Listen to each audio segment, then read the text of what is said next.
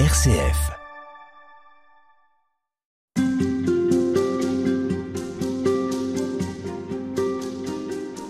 La place de la vie éternelle et finalement euh, comment vivre au mieux sa vie pour préparer sa mort. C'est ce que nous découvrons toute cette semaine avec vous, Marina Kopsidas. Bonjour.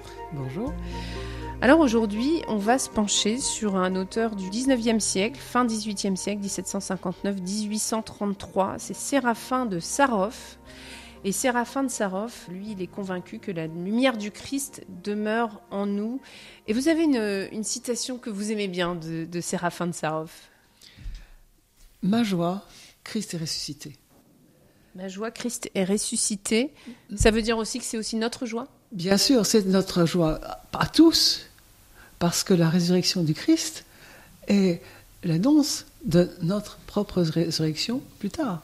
Et donc, euh, cette, cette, nouvelle, c'est. On, on, oublie que l'évangile, c'est la bonne nouvelle. Et qu'est-ce que c'est que cette bonne nouvelle? C'est le royaume de Dieu auquel nous sommes appelés. Vous parlez au futur Est-ce que le royaume de Dieu n'est pas pour vous déjà dès maintenant, ici-bas? Plus difficile à dire. Il y a des moments bah, de joie, la joie, effectivement, a une façon, effectivement, de d'anticiper le royaume de Dieu. Je vous ferai une parenthèse parce que on fête les 400 ans de Pascal et que la nuit de feu qu'a vécu Pascal est à ce niveau-là tout à fait exemplaire. Et euh, alors pourquoi faut détailler ben, il, il, vit une, une, très très brièvement euh, quelques heures de mystique où il est plongé dans une le premier mot qu'il dit, c'est le feu. Dieu est incandescent. C'est ce que dit, je crois, sa fin de ça. Dieu est feu. Et il est plongé dans une impression de joie, de paix, qui sont surnaturelles. En réalité, c'est une rencontre avec le surnaturel qui place euh, les hommes qui ont cette chance-là, les mystiques, dans un esprit de, de béatitude.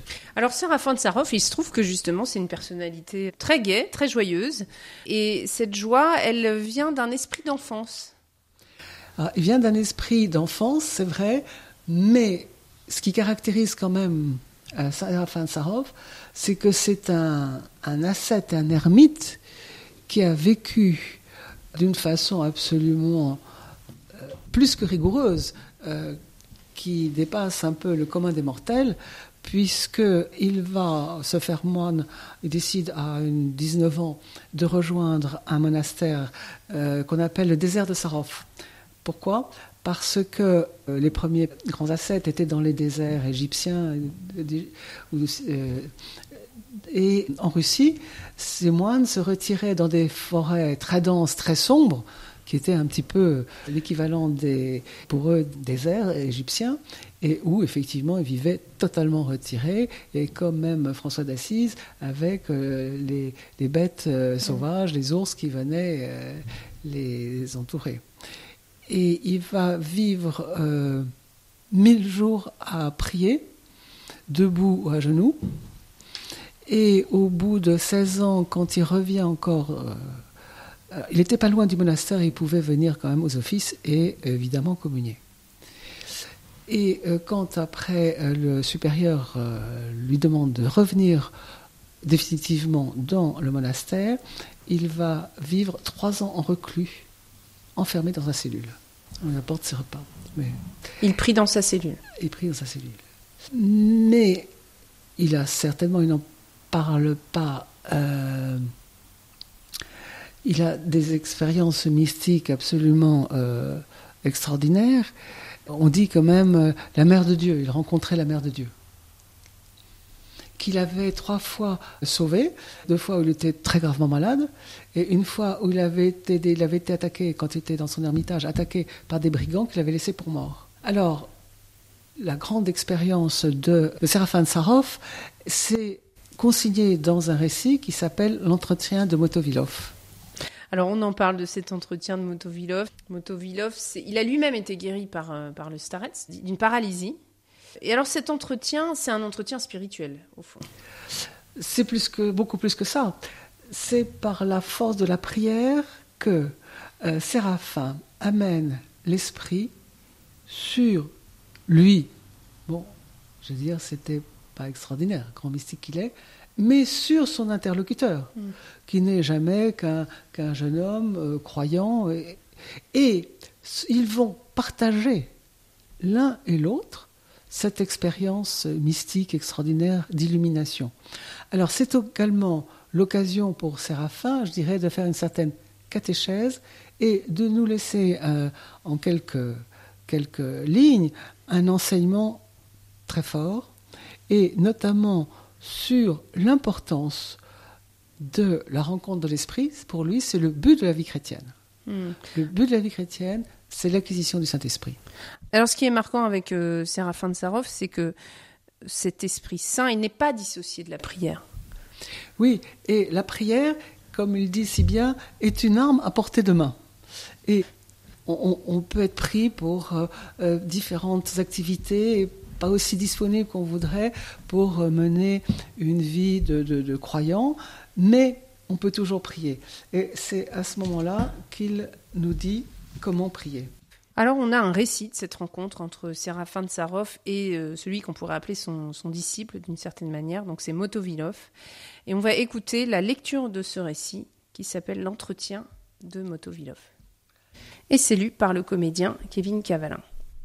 Il est certain que toute bonne action faite au nom du Christ confère la grâce de l'Esprit Saint.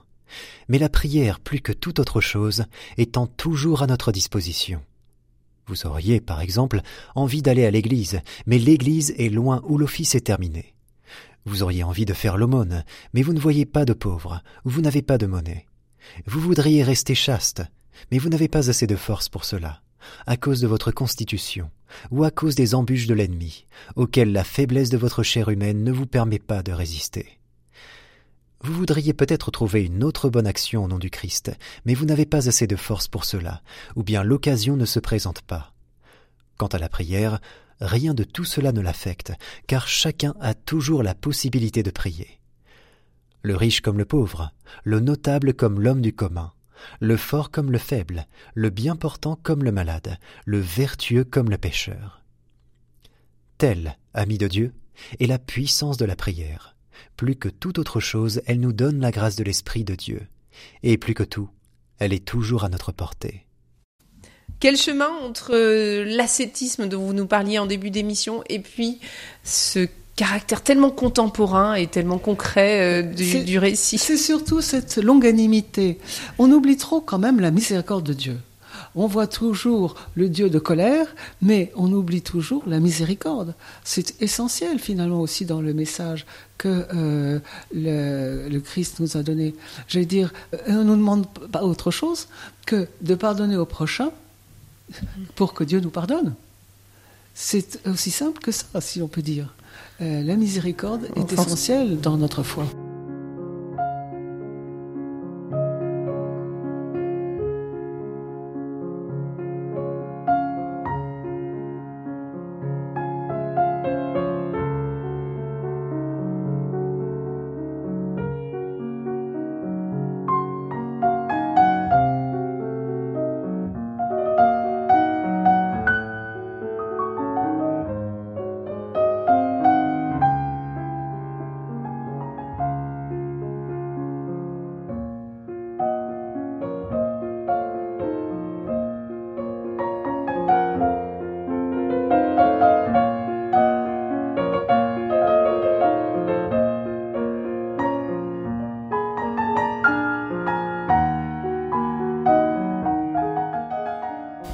Marina Kobzidas, comment est-ce que Séraphin de Sarov articule le vécu et en même temps cette aspiration à autant de spiritualité?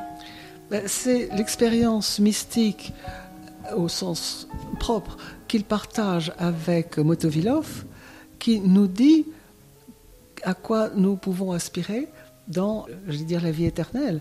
Et c'est cet état de béatitude qu'il décrit. Alors le plus extraordinaire, c'est qu'ils sont au milieu d'une clairière, dans un froid terrible, la neige tombe, et en même temps ils sont dans une douceur, une paix, une joie ineffable.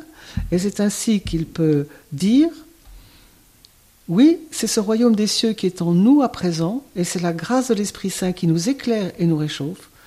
Nous sommes dans cet état dont l'apôtre Paul disait, car le règne de Dieu n'est pas affaire de nourriture ou de boisson, il est justice, paix et joie dans l'Esprit Saint. Notre foi ne consiste pas en des paroles de la sagesse terrestre, mais dans la manifestation de la force de l'Esprit. Amis de Dieu, voilà la joie incomparable qui nous est accordée par le Seigneur Dieu, voilà le sens de ces mots, être dans la plénitude de l'Esprit Saint. C'est un peu le grand écart entre vie éternelle et vie quotidienne. Il vous dira que par la prière, vous faites la jonction entre les deux.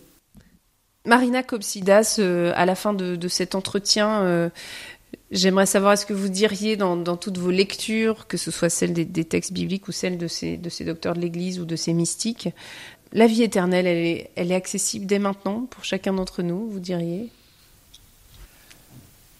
Je crois que vous faut toujours euh, revenir à l'essentiel, la bonne nouvelle. C'est-à-dire, euh, le Christ est venu, je vais dire, renouveler la nature humaine par son incarnation et faire que l'homme, effectivement, euh, revenons à Saint-Inéré, Saint qui dit que Dieu s'est fait homme pour que l'homme devienne Dieu.